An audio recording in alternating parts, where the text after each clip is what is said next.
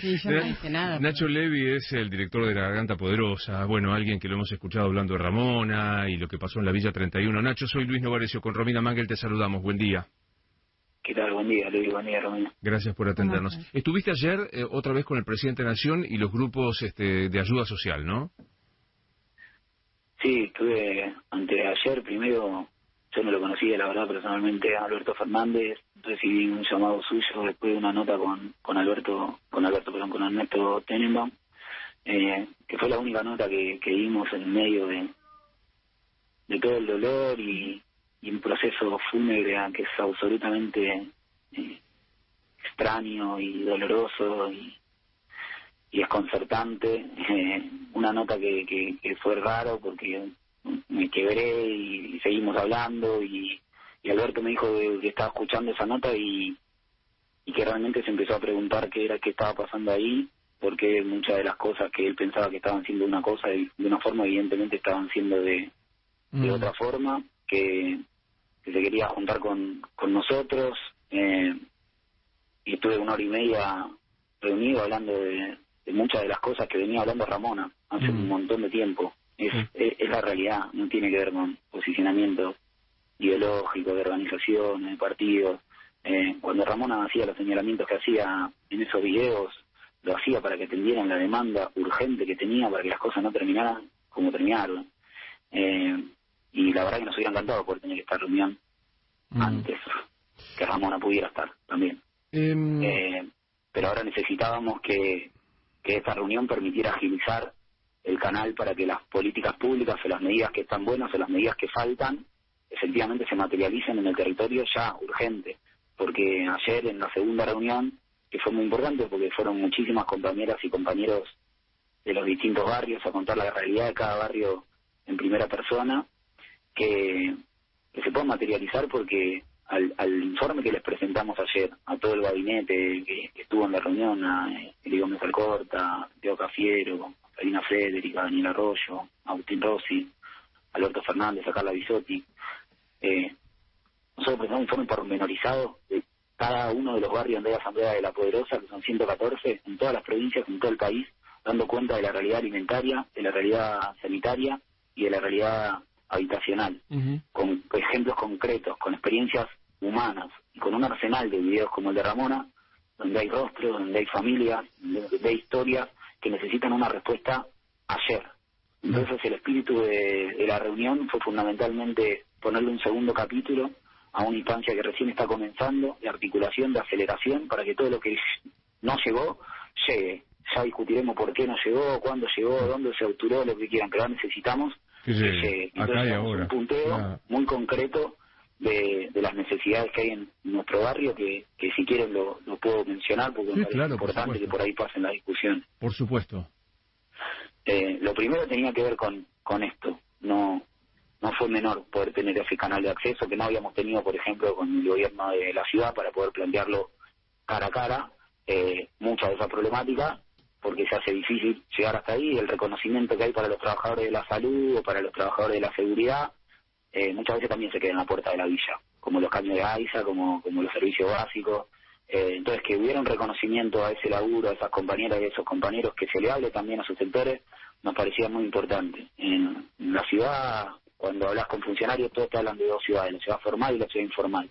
Pero con la conferencia de prensa solamente le hablan a la ciudad formal. Y eso, más allá de si sea justo o injusto, es un problema, porque desinforma a personas que debieran tomar otro tipo de recaudos sobre una realidad que no es la propia. Muchas veces escuchamos decir que el índice bajo de letalidad en las villas se debe al promedio de edad, eh, como si en realidad el promedio de edad no tuviera que ver con el índice de letalidad en las villas, no es que la gente a los 50 años en la villa se gana el loto y se va a vivir a otro barrio. Se muere antes, no, lo digo yo, lo mm. dice la UCA. Eh, 20 años de diferencia en la longevidad de una villa y, y, un barrio promedio. Entonces nunca nos comimos nosotros la, la enfermedad de los chetos eh, teníamos, sabíamos que esto podía pasar, escribimos un informe que publicaron varios diarios, eh, lo publicó Página 12, el Diario Izquierda, distintos que no responden a un mismo lineamiento partidario, lo que quiere decir. Y ahí decíamos las villas, el otro grupo de riesgo, no solo por la densidad, que claro es un problema, pero la densidad no sería un problema si no hubiera este nivel de precariedad.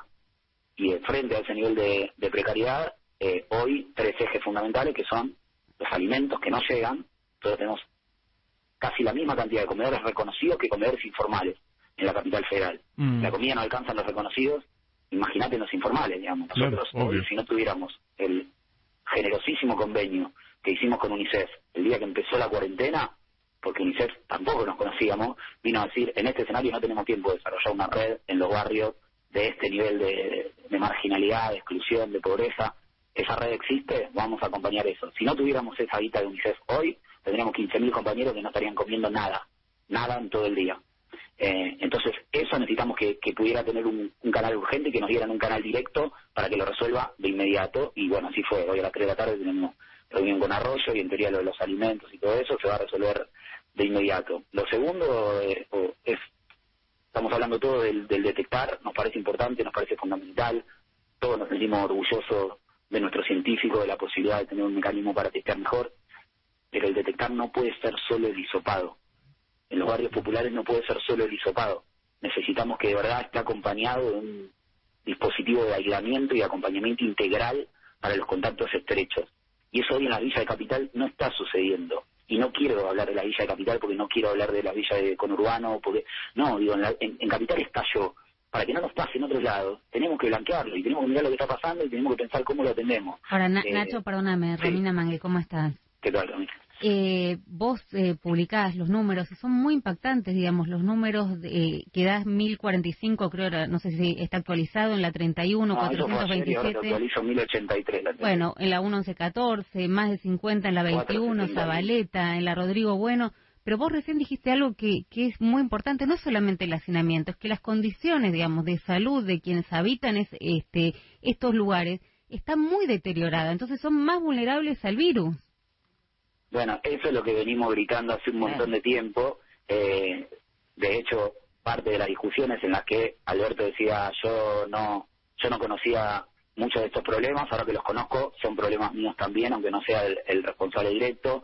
Y me dijo yo un montón de veces le dije a Axel y a, y a la reta que no tenía que, que ingresar el virus a la villa, que había que evitarlo, porque si en algún momento ingresaba iba a ser muy Mm. difícil que no pasara lo que lo que está pasando eh, y, y si entraba eh, esto iba a pasar. Y ahí yo dije, pará, ahí quiero meter un asterisco porque no, no, hay mucho que era inevitable y había mucho que era evitable. En esos informes de marzo nosotros pedíamos que el gobierno de la ciudad, por favor, hiciera un registro individualizando los grupos de riesgo, que todas esas personas que, eh, que, están aisladas, no sé, tu abuela, tu tía, tu viejo, que por ahí no lo ve desde que empezó la cuarentena porque realmente querés que esté blindado, pero blindado a fondo, en los barrios están regalados. Yo vivo en Zabaleta, en pasillo de mi casa, al lado, eh, vive Lidia, que, que es una vecina, es un cañón de personas, eh, una vecina que llegó de Bolivia hace un montón de años y su familia es una familia laburante que viven cinco generaciones de la misma familia en la misma casa, son 19 personas. Y los hijos están habilitados para ir a laburar y van a laburar y vuelven y los pibes hacen los mandados por los pasillos de un metro de ancho y a la noche duermen todos en una habitación. Bien. Entonces, claro que queríamos aislar a Lidia. No importaba que no hubiera contactos estrechos, no había ni un muerto, no había ni un contagiado. Queríamos aislar a los grupos de riesgo. Era una opción, que por lo menos los individualizaran. Eh, porque si eso hubiera sido así, hoy Ramona estaría acá. Porque no existe más grupo de riesgo que Ramona. Ramona era insulino dependiente, pero vivía eh, con dos cuñados que vinieron de Tucumán y quedaron parados acá en medio de la cuarentena en edad de riesgo, 62 y 68 años. Un sobrino con problemas eh, cardiorrespiratorios. Una, una sobrina que también es diabética y que es nuestro grito de dolor en todos lados, porque en este momento mucho más y porque eso no volvemos. Eso no volvemos, que tiene 10 años eh, y que además de perder a la mamá, tiene síndrome de Wells, tiene síndrome de Cardi, no puede hablar, no puede comer sola, no puede manifestar síntomas, necesitaba oxígeno desde antes de contraer el coronavirus, eh, y ahora está internada, todavía no se le manifestaron síntomas por suerte, aparentemente podrían darle el alta acá a menos de, de 10 días, pero ¿qué situación de mayor riesgo podría existir? ¿Cómo no iban a poder aislarla? Claro que los compañeros hacían todo el esfuerzo posible para que Ramona no tuviera que salir a buscar agua cuando se cortó el agua, para conseguir soluciones habitacionales inmediatas o espontáneas.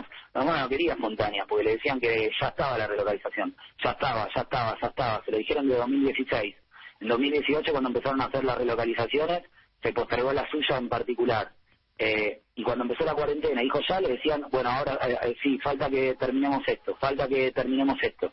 Ramona vio que se iba a infectar toda la familia del lado de su casa, toda la familia de enfrente de su casa, y después toda la familia de Ramona, y después Ramona, que ahora no va a volver. Entonces necesitamos poner el ojo acá para que las compañeras y compañeros que están en la situación de Ramona no tengan que pasar por lo mismo. Y, y Alberto Fernández me dijo que, que Ciudad le decían que ese registro lo tenían, y entonces yo le dije, bueno, pedile que te lo manden ahora, porque ahora no lo tienen. No lo hicieron, no se hizo. Cuando nosotros nos reunimos con Fernán Quirós, eh, hace tres semanas, aquí en respeto, creo que tiene muchas dificultades y trabas que no son fruto de su propia voluntad política. Él nos dijo que tenían solamente las 300 camas de los curas villeros y que eso no le parecía bien acondicionar clubes, porque le parecía que si ahí entraba el virus circulaba muy rápido y que la gente de la villa está acostumbrada a una vida comunitaria que haría muy difícil la adaptación a un lugar como ese, que querían generar otro tipo de dispositivos. Bueno, la realidad es que no se terminaban generando esos dispositivos y en la emergencia, con el virus en este nivel de circulación, con la curva de la 31 del 992% en 15 días, terminan contándote que abrieron San Lorenzo, que abrieron Huracán y que ahora sí vale lo que lo que antes no valía. Entonces, ahora, en tiempo presente, necesitamos poner sobre la mesa que lo que está pasando con el detectar en la 21-24 es dramático, que el testeo y el aislamiento debe poder aplicarse de verdad en todos los barrios y que si no, no digo de manera deliberada ni voluntariosa, pero terminás promoviendo una política del ocultamiento de los síntomas, porque lo que vos decías, Romina, recién, las condiciones de la pobreza estructural que vino a el, el coronavirus, generan que mucha gente efectivamente tenga miedo de, de, terminar siendo aislada porque eh, han prohibido los desalojos, sí, pero son formales. Acá en esta ciudad te fuiste, totalmente informales. te fuiste y te fuiste, o sea, después explícame, la, después explícame la ley, claro, te fuiste y no estamos en el lugar. Y, y, lo que aumentan, no puedes laburar, tenés que sobrevivir con la guita que no sabe cómo hacer los cálculos para que te dé la IFE si tenés la suerte de que hace 15 años no vivió en tu casa un familiar que tiene la dirección en el documento y cobra la IFE y entonces vos tampoco la puedes cobrar. En esa emergencia económica te suben el alquiler, tal vez estás atrasado, tal vez tiene buena fe el que te alquila y lo venís negociando, sí, tal vez, tal vez, miedo a perder la casa. Y estar aislado 15 días con lo que eso significa por ahí sin estar contagiado. No, claro. Es, aparte una asociación de tal vez y de buenas intenciones en, en, en una realidad muy difícil. Nacho, yo quiero agradecerte mucho esta charla. Eh, fue muy conmovedor escucharte. Y aunque parezca un lugar común, no lo es. Contá con nosotros para lo que necesites. Pega el grito cuando lo necesites se los agradecemos de verdad porque lo necesitamos mucho, tal vez más que nunca. Y sí quiero agregar algo que me parece que corresponde agregarlo porque es una realidad y si no lo dijéramos parecería que mentimos en lo anterior, que es que ayer a la noche, después, algunas horas después de salir de, Olivos y también algunas horas después de la reunión que tuvieron en Olivos Alberto Fernández con Rodríguez Larreta y Axel Kicillof, recibimos un mensaje de la ministra de Desarrollo, María Migliori, diciendo que ahora sí, ahora sí Rodríguez Larreta quiere recibirnos Abrazo. Un abrazo. Nacho Levi, el director de La Garganta Poderosa, una de las personas que más sabe, conoce, trabaja y vive en las cosas estas que se llaman, este, eh, como es asentamientos irregulares, me parece un eufemismo este, inexplicable. 9.59 de la mañana.